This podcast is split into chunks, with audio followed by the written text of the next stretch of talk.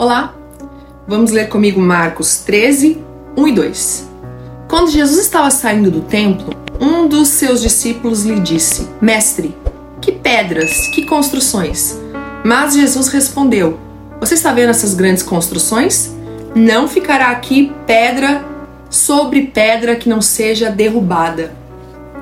Precisamos reconhecer que em algumas situações somos muito impressionáveis. Os discípulos que andavam diariamente com Jesus olharam para o templo magnífico construído por Herodes, que naquele tempo era reconhecido como uma das maravilhas do mundo, e ficaram admirados com aquela construção.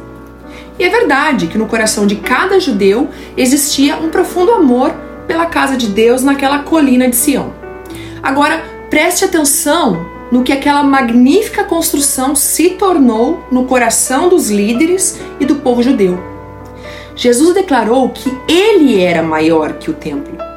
Mateus 12, 6. Ele não foi reconhecido, mas ele foi rejeitado e escarnecido. Aquele que era maior do que o templo havia chegado e uma construção de pedras decoradas e sem vida continuava sendo o coração de Israel. Precisamos prestar atenção em nós mesmos para que as coisas desse mundo não roubem o lugar de Deus no nosso coração. Amém? Deus te abençoe, em nome de Jesus.